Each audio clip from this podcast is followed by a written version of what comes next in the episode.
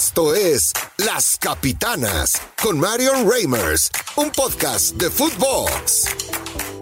Footboxers, este año junto a Marion Reimers pudimos conocer un poco más allá de lo profesional a las referentes de la Liga MX femenil. Por eso te traemos hoy un recuento de las mejores entrevistas de Las Capitanas. Uchena Kanu, la primera africana que llegó a la Liga MX, la tuvimos en exclusiva y nos platicó qué le convenció de México para venir. Y el día de hoy vamos a arrancar de forma internacional, no podía ser de otra manera. Una futbolista que ha marcado la historia en nuestra Liga MX femenil, proveniente de Nigeria, antes habiendo jugado en la Liga de Suecia, también obviamente en la Liga de los Estados Unidos a nivel también colegial, una futbolista que ya viene pisando muy fuerte en la Liga MX femenil, Uchena Grace Canu. Uchena, ¿cómo estás? I'm doing well, thank you. Estoy muy bien, gracias. Cuéntanos, a ver, eh, ¿cómo ha estado tu adaptación y cuáles son tus primeras impresiones de México? It's been going well, uh, pretty well, uh, to be honest. Me ha ido muy bien. My first muy bien, impression, para ser honesta. you know, first with my teammates, it was pretty amazing to see the warm welcome, like Ha habido how everybody presión, pero la verdad me me ha encantado. well. He tenido Um, una starting from the airport, bienvenida uh, maravillosa. down to the first training, to the game, people Y around, and el everything primer has been really great, el primer juego, la gente alrededor ha sido maravillosa. Bueno, me encanta escuchar eso y creo que para, para la gente que nos escucha también va a ser muy interesante saber pues, ¿qué, qué te convenció de venir a México. ¿Cómo sucedió esto? Um, at first, I actually didn't think about it. I didn't know about Tigres um, until my mucho. representative reached out to me No about Tigres, Tigres and then I started looking up que cabía la Tigres to see the team, the league, you know, the Y table a and everything. liga, equipo, and. I was like, wow, Tigres is a really Y good team, uh, top dije, team wow, in Mexico, el- um, with so much equipo de México. success in the history. And yeah, that's how it all como, happened. como sucedió y así me convencí. Bueno, creo que eso es muy importante. Esta es una liga que, ha crecido mucho en los últimos años, pero que tal vez todavía mucha gente no la conoce. ¿Cuál era una idea que tenías tú de México y del fútbol mexicano que te diste cuenta ahora que llegaste que era errónea o, que cambió por completo? Like I said, no, I didn't know about uh, the league when Como in the process sabía- of like making the decision to come No here. de- I had a few, liga, pero- uh, uh, a few people tell me, "Oh, Pero en el hey, de tomar you una know, the league is not that great. Nobody knows about the league." dijo, bueno, la like no es tan buena, coming conoce. here, arriving, I'm like, it's totally different. You know, llegué I see so much growth in the league, completamente the competitive uh, teams, and I think it's Hay it's not grandes what people equipos. think it is. Y creo que no tiene of nada que course, ver con lo que la it's gente cree que growing. es. Uh, we get better Por by the supuesto, es day. una liga en It's crecimiento up y tiene to que mejorar. The, the, the players, top players in the other leagues to uh, recognize uh, this league and Creo que es momento you know, de, de identify que grandes jugadores en uh, otras the ligas fact eh, empiecen a reconocerlo y a more athletes, more top athletes to be El able to de grow que esta es better. una liga para grandes Uh, it's atletas, important that people stop thinking that que way mejorando y es importante que la gente deje de pensar así y ser Uh, parte del crecimiento, just hacerlo mejor. joining here in the league, I think uh, is going to continue Y- to grow. y creo que esta liga seguirá creciendo. Pay attention to the league and Y creo que la gente uh, tiene que prestar atención a esta forces liga to make it a better uh, league for top sumar, athletes to be sumar fuerzas para, para hacerla mejor y para que sea de las mejores. Eva Espejo fue nombrada dentro de las mejores 15 técnicas del mundo y la tenemos en nuestra Liga MX. Pero ¿cómo nació su interés por el fútbol? ¿Y qué estilo de juego prefiere? ¿A la Cholo Simeone o a la Pep Guardiola? Escuchemos. Le escribí una carta a Elías Ayub, que me lo encontraba fuera del estadio recurrentemente, y en ese momento era el presidente del patronato, y se me ocurrió escribirle una carta diciéndole que me ayudara a entender el fútbol y que yo no pedía nada, ni boletos, ni uniformes, ni camisetas, ni nada, sino simplemente aprender. Y me hizo caso, me contestó y me conectó con mucha gente. Qué buena onda.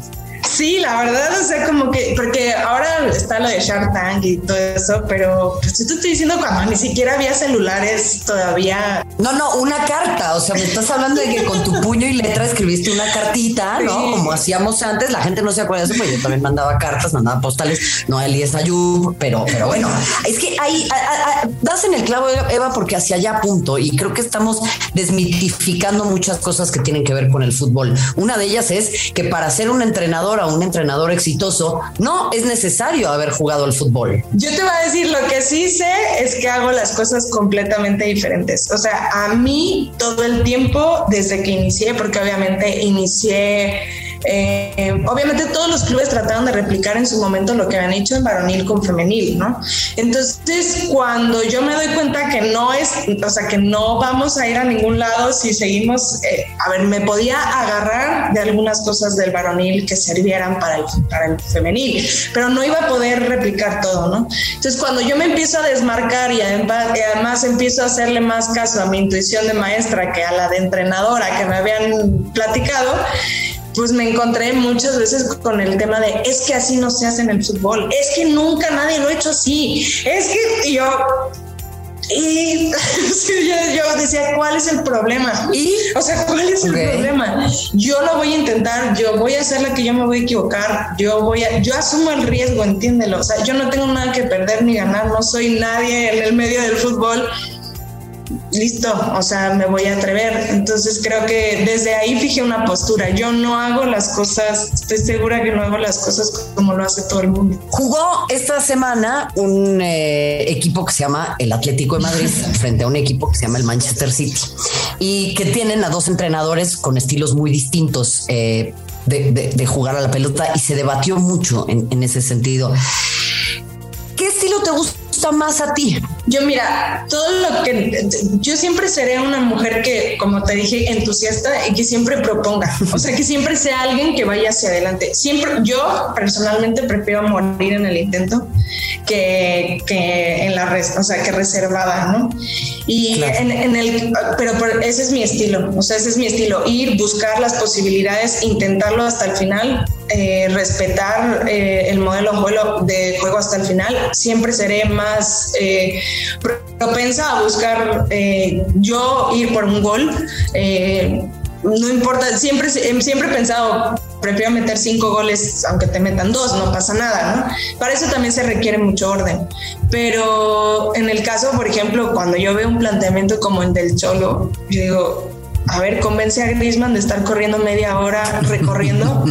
O sea, tiene su mérito también. O sea, yo les decía eso. Es verdad, es verdad. Yo, yo le decía a las rayadas, imagínate.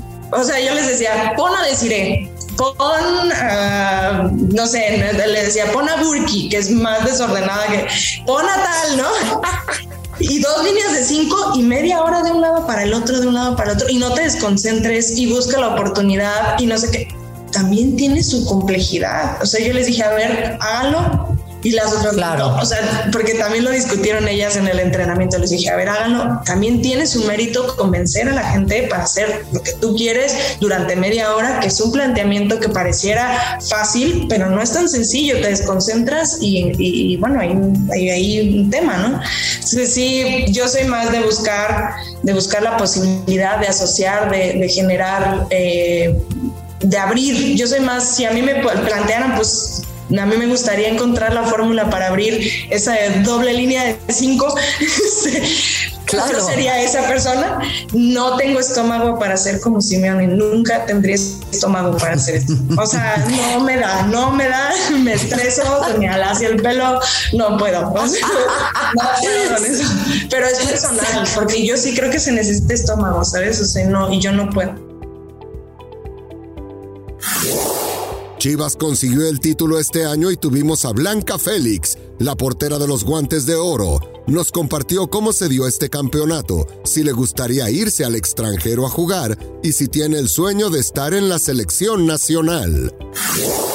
Pero bueno, finalmente Chivas siempre fue para mí un competidor nato, fue un equipo que siempre es candidato, que está a la altura de la historia de Chivas también, pero callaron bocas a todos esos piedras, este, querida Blanca, que no, pues es que ya siempre ganan las mismas, no, pues es que es aburridísimo, no, esta liga no sirve para nada. ¿Este título de Chivas sabe doblemente bien por eso o es algo que les, que les da igual? Bueno, creo que es algo que no, no, no, no pensemos que, obviamente sí es importante también el, el poder nosotras, eh, como tú dices, ya entrar ahí en la, en la pelea de, de que no nada más los equipos regios eso hace también la liga más atractiva, la hace más llamativa, la, la hace, da más espectáculo porque hasta cierto punto quizás siempre había comentarios de que, los, de que la final ya sabemos que va a ser regia o la final regia y todo eso. Y, y bueno, como tú lo comentas, Chivas tiene que ser siempre un equipo que tiene que estar peleando por título, tiene que estar siempre peleando por los primeros lugares y nosotras a lo largo de estos años eh, pues hemos ido trabajando para eso, eh, crear no solo buenas jugadoras en lo individual, sino como, como equipo, en lo colectivo. No, no, si hay algo que tiene Chivas es que no busca pues brillar de manera jugadoras en lo individual, sino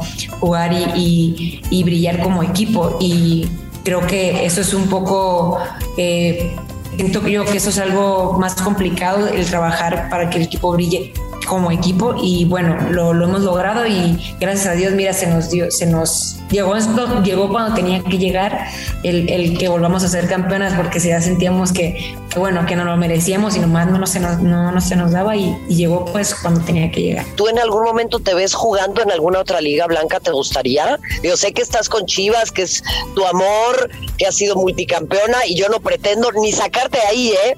eh yo feliz de verte en Chivas, pero bueno, entiendo que también pues todas las personas profesionalmente podemos tener aspiraciones, ¿no? Sí, claro, pues digo, no estoy cerrada a, a esa posibilidad, si es algo quizá que, que, me gustaría experimentar y jugar en el extranjero, el conocer, pues el vivir esa experiencia, eh, porque eso independientemente de, de que si uno va y le vaya bien o mal, es, es, crecimiento personal, es crecimiento futbolístico y, y, bueno, yo tengo esa puerta abierta por si algún, alguna oportunidad se presenta, pero bueno, como lo mencionas, yo estoy viviendo mi sueño aquí todos los días defendiendo al, al equipo que, que quiero defender eh, pues siempre y, y, bueno, al final estoy trabajando para hacerlo de la mejor manera y si en algún momento llega una oportunidad que, que sea buena para mí, pues igual y sí, y sí también me puedo arriesgar a tomarla, porque bueno, al final la vida pues es de eso, de, de oportunidades y, y, de arriesgarse. A ver, háblame de eso, porque me, me, queda claro que la aspiración también de toda persona que se desenvuelve competitivamente como tú, pues es la selección nacional. Eh, platícame un poquito de ese tema. Sí, bueno, pues creo que sueño de todo deportista es representar a su país, eh, lo es también el mío, obviamente es algo que, que, me encantaría, no me quita el sueño porque eh, yo trabajo al máximo para estar bien aquí en Chivas, para darle aquí a Chivas lo que pues lo mejor, mi mejor, mi potencial, sacar mi máximo potencial y dárselos aquí para y si se llega la oportunidad de, de un día que me vuelvan a, a llamar a selección, estar lista. Eh, es mi sueño, obviamente es mi sueño ir a un mundial, jugar un mundial. Eh, eh, sé lo complicado que, que, puede ser o que es, pero bueno, al final yo trabajo día a día para, para dar lo mejor de mí y, si, y por consiguiente, si se presenta la oportunidad, estar pues preparada para, para tomarla. Pero bueno, es el sueño de todos y, y yo lo he soñado y me he visualizado y, lo y aspiro algún día a poder poder hacer no me quita el sueño como te menciono no tampoco es como si no llega a pasar me voy a, derrumbar ni mucho menos. La verdad que pues que no yo estoy también aquí muy feliz haciendo lo que amo pero pero pues ahí también trabajando y sin quitar el, el dedo del renglón de que si se presenta pues estar lista una de las capitanas que dio mucho de qué hablar por su gran trabajo fue la agente de jugadores Mariel Duhaye y nos compartió en qué consiste su labor, a qué desafíos se encuentran los jugadores al irse a Europa y qué tan complicado es negociar con los clubes mexicanos. ¿En qué consiste la tarea de ser agente de futbolistas? A ver, expliquémosle a la banda qué es lo que haces, o sea, en qué radica tu chamba. Lo primero es... Eh lo más importante es la negociación de contratos y las transferencias de las jugadoras y jugadores con sus clubes o cambiando de club, eso digamos que es como lo principal. Después también está la parte de, de patrocinios y marketing, que conseguir por ahí relaciones con, con marcas que, que te puedan sumar en la carrera. Y de ahí yo creo que cada quien como se maneje, pero yo, yo a veces digo que soy también como eh, psicóloga, chofer, eh, amiga, amiga de la familia, amiga de la esposa, niñera. Te toca hacer un poquito, un poquito de todo. La verdad es que a mí también me gusta estar como muy, muy cerca y, y eso es lo que, lo que pasa cuando, cuando hay tanta cercanía con los jugadores. ¿Cuál es, a tu parecer, eh, el desafío más grande que enfrentan las futbolistas y los futbolistas hoy en día? O sea, ¿qué es a lo que más tendríamos que prestarle atención al momento? Y me voy a centrar en los mexicanos de, por ejemplo, querer emigrar a Europa o de querer pensar en trascender profesionalmente a otro nivel.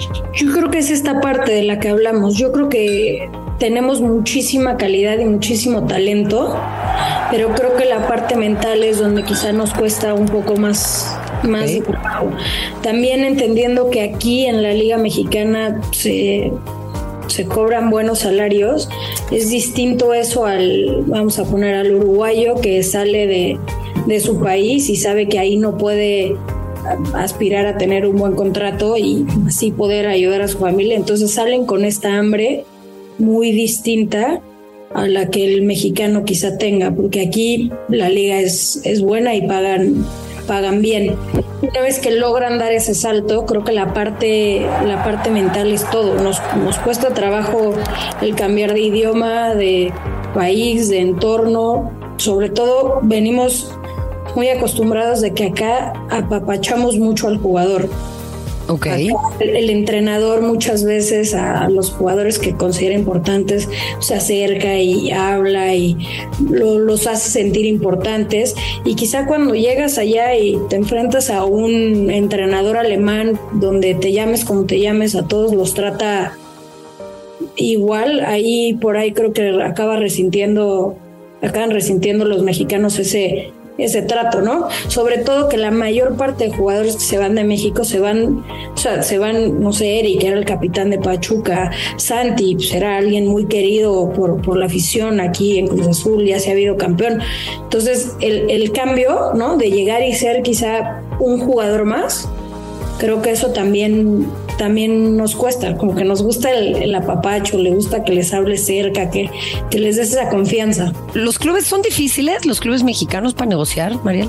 Hay, hay de todo, hay de todo y depende la, la situación, pero sí, sí son difíciles. Son difíciles en el sentido de que eh, me queda claro que defienden sus intereses y hacen bien, porque pues ese es su negocio. Em, ¿Son un impedimento para que más mexicanos puedan jugar en el extranjero? O sea, los jugadores sí quieren, pero los clubes no. Sí, yo creo que los jugadores muchas veces están, están dispuestos a incluso sacrificar, quizá en lo económico, por, por salir, pero bueno, también también como dices, es un negocio y es difícil para un club sabiendo que si, lo, si los venden a Europa pueden cobrar, por decir una cifra, 5 millones y aquí los venden y pueden cobrar 10. Eh, es difícil, ¿no? Porque al final es un negocio, no es, no es cualquier no es cualquier cosa. También creo que si empezamos a vender más, que creo que este mercado salieron más jugadores, si empezamos a, a vender más, al final van a poder ganar de más ventas en lugar de tratar de hacer tanto en una sola. ¿Me explico? Claro. O sea, si, se abren a hacer varias ventas en lugar de solo una, creo que al final se puede acabar compensando. También, también creo que estas alianzas que están haciendo algunos clubes o mexicanos con clubes, sobre todo en España, pues creo que también le van a poder dar a algunos jugadores la posibilidad de salir y de encontrarse con otros, con otros roces.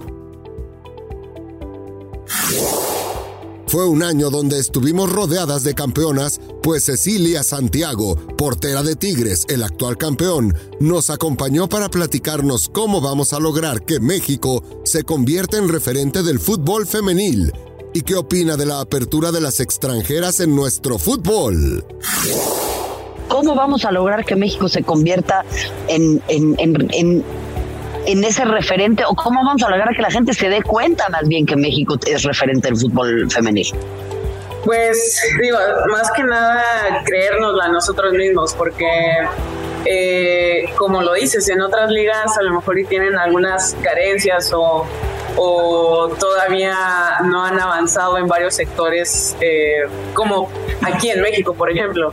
Eh, como lo dices, vemos el apoyo en transmisiones, en entrevistas, patrocinadores en la Liga Mexicana que a lo mejor en otros equipos de otros países todavía no hay, a pesar de que esas ligas llevan aún más tiempo. Pero pues más que nada dar el reconocimiento que se merece y el esfuerzo que se merece a la gente que lo ha hecho crecer, que sí ha avanzado en estos pocos años que lleva, pero todavía falta muchísimo en, en estructuras, en en apoyos, a lo mejor y no sé, lo que sí se puede ver en otros países es la, la educación que, que tiene el pues el niño la niña desde corta edad desde corta edad ya tienen ciertos deportes en las escuelas este desde edades menores los puedes ir guiando a algo que les guste, pero en un nivel adecuado, con instalaciones adecuadas, con apoyo adecuado. Entonces, eso mientras se vaya implementando poco a poco en México, yo creo que esto va a ser enorme, enorme, enorme, hablando a nivel selección, hablando a nivel liga, este, cultural incluso. Entonces, este, pues yo creo que hay que creérnosla que, que vamos por buen camino, que sí han habido altos y bajos, eso es normal, obviamente, pero yo creo que ahorita el proyecto del fútbol femenil en México, el, el, impacto que ha creado ha ido creciendo muchísimo y empezando por nosotras, por uno mismo, por, por ustedes también que están abriendo las puertas a todo esto, que entre más proyección haya, más gente se va a interesar en esto y pues por ende esto va a crecer. De las futbolistas extranjeras ah. en México, ¿qué opinión te merece esto? Porque en algún momento tú también ocupaste una plaza de extranjera en otro país. Sí, pues digo, poco a poco se han ido abiertas las plazas, digo, está, está muy bien para el crecimiento eh, de la liga. En lo personal, digo, lleva poco tiempo la liga, sí me hubiera gustado que se hubieran aguantado un poquito más, pero ahorita yo creo que las jugadoras que están han ido, han venido a, elevar el nivel, a elevar la competencia, a mejorar en los equipos, a pues a, también a escribir su historia y pues eso también se agradece y se recibe con los brazos abiertos la competencia, esto es para que crezca la liga y pues ahorita eh, digo, aquí en el equipo han venido de lujo lo que es Uchena, este, Natalia, eh, han ido a incrementar, a sumar, a, a dar lo mejor y pues eso también es, es bueno para todas. Platícame un poquito cómo es eh, entrenar con Carmelina, o sea, cómo es tener estos nuevos conceptos y, trabajar pues con una entrenadora que eh, eh, pues a título personal me parece que trae una energía bien diferente y bien interesante. Sí, como dices, la energía que nos ha aportado, que, que nos da cada día es algo único. Eh, yo creo que ella como jugadora sabe lo que es estar aquí. Ella lo estuvo en diferentes ocasiones en muchos torneos. Entonces eh, sabe muy bien, es muy estructurada, es muy ordenada y es muy... Eh, objetiva para hacernos saber qué es lo que quiere nosotras. Este, obviamente apenas esta temporada se, se, se, incluyó con el equipo y pues poco a poco hemos, hemos ido trabajando mucho día a día. Eh, hemos ido cuajando esto, esto que es lo que quiere de nosotras en la cancha, pero poco a poco, poco a poco, pero Carmelina yo creo que ha sido una entrenadora muy, muy buena y, y ha sido lo mejor que, que, que ahorita está para, para el día de hoy. Sin duda fue una temporada con muchas historias y estamos seguros que el 2023 nos traerá grandes emociones con el Mundial Femenil, pero sobre todo más historias por conocer. Gracias por acompañarnos. Esto fue lo mejor de Las Capitanas. Felices fiestas. Esto fue Las Capitanas exclusivo de Footbox.